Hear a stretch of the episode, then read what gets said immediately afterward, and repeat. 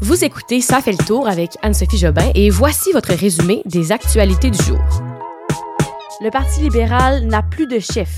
Début de la COP27 en Égypte aujourd'hui et une enquête du SPVM sera menée au sujet d'un homme arrêté injustement. Salut tout le monde, bon lundi. J'espère que vous passez un beau début de semaine. Euh, aujourd'hui, il fait encore un peu chaud, beau été, mais là, dès demain, c'est le froid qui va arriver. Mais il faut dire que c'est quand même le temps que ça s'en vienne. Là. Euh, on est en novembre. C'est le temps qu'on ait des petits frissons quand on va dehors et qu'on arrête de s'habiller en été, en plein mois de novembre. Mais bon, il faut dire que ça a quand même fait du bien, ce beau temps. Alors, euh, comme d'habitude, ben, je vous fais un résumé des actualités. À chaque jour, du lundi au jeudi. Alors, on y va sans plus tarder avec les nouvelles d'aujourd'hui. Nous sommes le lundi 7 novembre 2022. Voilà, c'est fait. C'était qu'une question de temps hein, avant que la chef du Parti libéral quitte ses fonctions.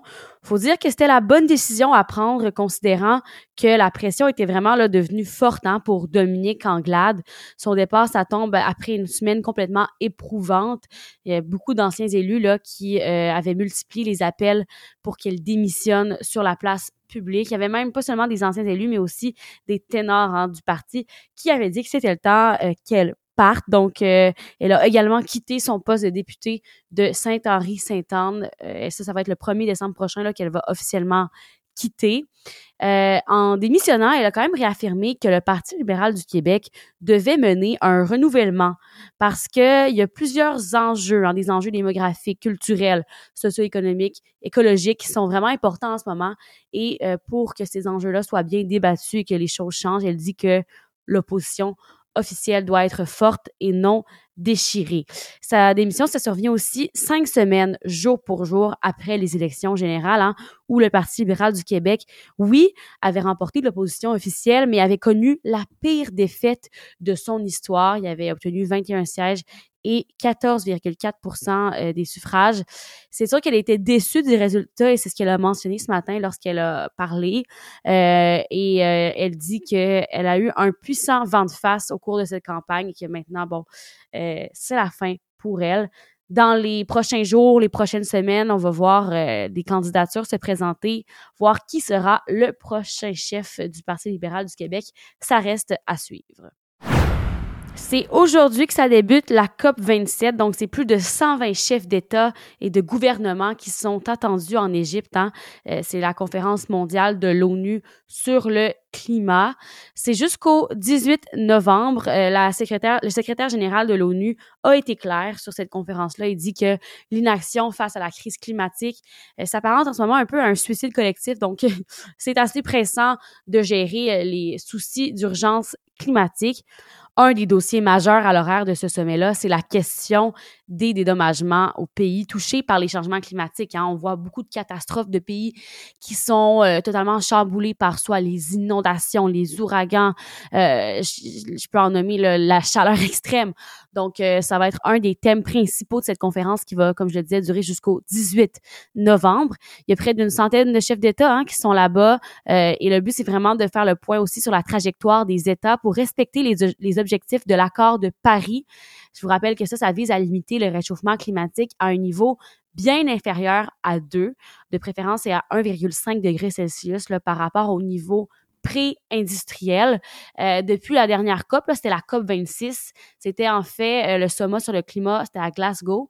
Il y a seulement 24 des 193 pays qui ont soumis un plan de réduction des émissions de gaz à effet de serre et euh, donc très peu qui ont mis à jour leur cible pour 2030.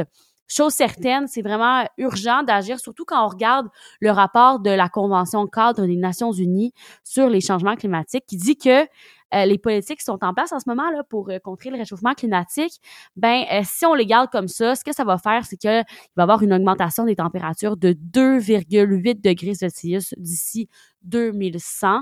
Le premier ministre Justin Trudeau, lui, ne participe pas à la COP 27. C'est un peu dénoncé quand même, il faut se le dire. Le dirigeant du Canada qui n'est pas sur place alors que c'est la plus grande urgence euh, en ce moment dans le monde. C'est le ministre Stephen Guilbeault qui euh, est là-bas là, euh, à la tête de la délégation canadienne. Il y a plusieurs dirigeants qui sont qui ont néanmoins confirmé leur présence, dont le président français et américain, Emmanuel Macron donc et Joe Biden qui eux sont sur place. Demain, ce sera une grosse soirée aux États-Unis puisque les Américains vont voter aux élections de mi-mandat. C'est un procédé électoral qui est en place depuis très longtemps aux États-Unis et qui vise à déterminer qui va siéger à la Chambre des représentants et au Sénat. Alors, euh, c'est vraiment le tenu au milieu du mandat et c'est d'une grande importance parce que si les républicains obtiennent le contrôle de l'une des deux chambres ou des deux chambres, eh bien, ils pourront bloquer les différentes politiques mises de l'avant par Joe Biden.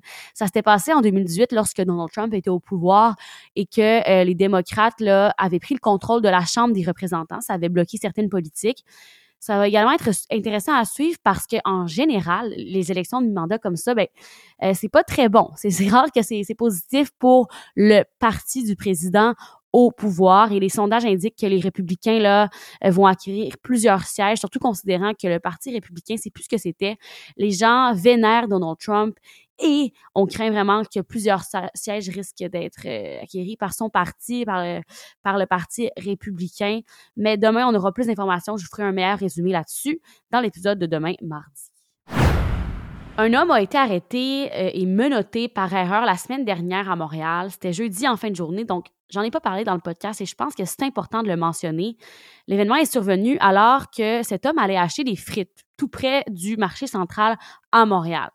L'arrestation a été effectuée dans le stationnement par deux policiers du SPVM qui étaient habillés en civil. Et en gros, les policiers, là, ils effectuaient une opération là, contre les vols de voitures de type Honda CRV. Le véhicule en question de l'homme était inoccupé et selon les policiers, la voiture présentait des marques typiques de vol de voiture, de tentative de vol. Alors, euh, bien sûr, cette arrestation-là a été filmée et c'est devenu viral parce que certains critiquent la, manière dont les policiers ont arrêté cet homme. Et on se retrouve encore aujourd'hui avec des cas de on se demande si c'est du profilage racial, hein, parce qu'à Montréal, ça arrive de plus en plus souvent. Des gens demandent que ce soit, euh, que ça se termine, ça, que les gens, que les policiers arrêtent d'arrêter au hasard des hommes qui sont souvent, euh, bon, c'est souvent des hommes avec la peau noire, c'est ce qui est critiqué par ces personnes-là qui se sentent un peu toujours visées par les policiers dans leurs euh, arrestations de civils. Euh, selon cet homme en question, les justifications avancées par son arrestation sont fausses parce que le SPVM a indiqué par la suite que le véhicule présentait des marques de, de tentatives de vol. Il dit que ça n'a aucun sens. Et un autre événement qui a eu lieu lors de cette arrestation-là, c'est que l'homme a été menotté que c'était vraiment nécessaire de le menotter? C'est une question qu'on se pose. Et aussi, les clés ont été perdues. Donc l'homme est resté menotté pendant euh, de bonnes minutes sans, sans pouvoir enlever les menottes alors qu'il n'avait rien fait. Fait que c'est pour ça, entre autres, que c'est vraiment là, euh, c'est vraiment dénoncé depuis vendredi surtout. La bonne chose, c'est qu'après avoir d'abord indiqué sur Twitter euh, que l'enquête était terminée, le SPVM a changé d'idée finalement 24 heures plus tard en disant qu'ils vont ouvrir une enquête avec les instances officielles pour faire la lumière sur cet événement-là, qui n'est pas nécessairement un événement isolé. Triste histoire, un homme de 39 ans est décédé samedi après un accident de parachutisme. Ça s'est passé près de l'aéroport de Victoriaville, dans euh, le centre du Québec. Ça s'est produit vers midi et c'était tout près de la route de l'aéroport. La raison n'est pas encore claire du pourquoi cet homme euh, en, a perdu la vie, mais euh, ce qu'on sait, c'est qu'il aurait éprouvé des difficultés lors de son atterrissage. son décès a été constaté au centre hospitalier, donc pas nécessairement tout de suite quand les, les secours sont venus. Il y a une enquête qui est en cours. C'est très difficile de comprendre ce qui s'est passé, mais c'est assez traumatisant. Euh, tantôt, il y a une dame qui a donné une entrevue sur les ondes de LCN et qui expliquait, parce qu'elle, c'est une miraculée. Euh, il y a quelques années, en 2019, elle, est allée faire du parachute et euh, elle avait vraiment perdu tout le contrôle.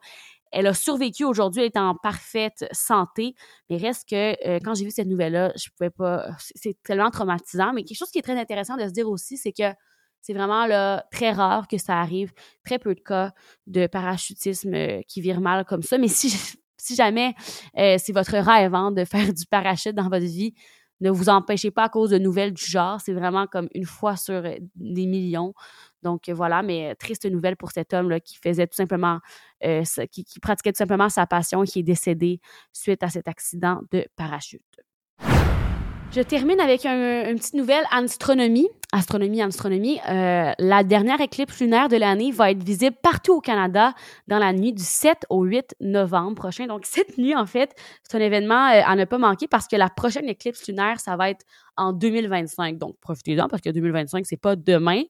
Euh, donc, au petit matin, demain, le mardi, il va être possible de voir la Lune prendre une couleur un peu rouge. Euh, alors, elle va passer dans l'ombre de la Terre. C'est aussi appelé la Lune de sang. Je ne sais pas si ça veut dire de quoi là en astrologie. Je suis pas vraiment là-dedans. Mais je sais que ça va être très beau et impressionnant à voir dans le ciel. Alors, couchez-vous tôt ce soir si vous voulez voir ça demain matin. Moi, je vous dis euh, une belle soirée à tous profiter du beau temps et des rayons de soleil, de soleil qui vous restent parce que je pense que ce soir à 17h, on n'aura plus de soleil. Et nous, on se dit à demain. Bonne soirée tout le monde.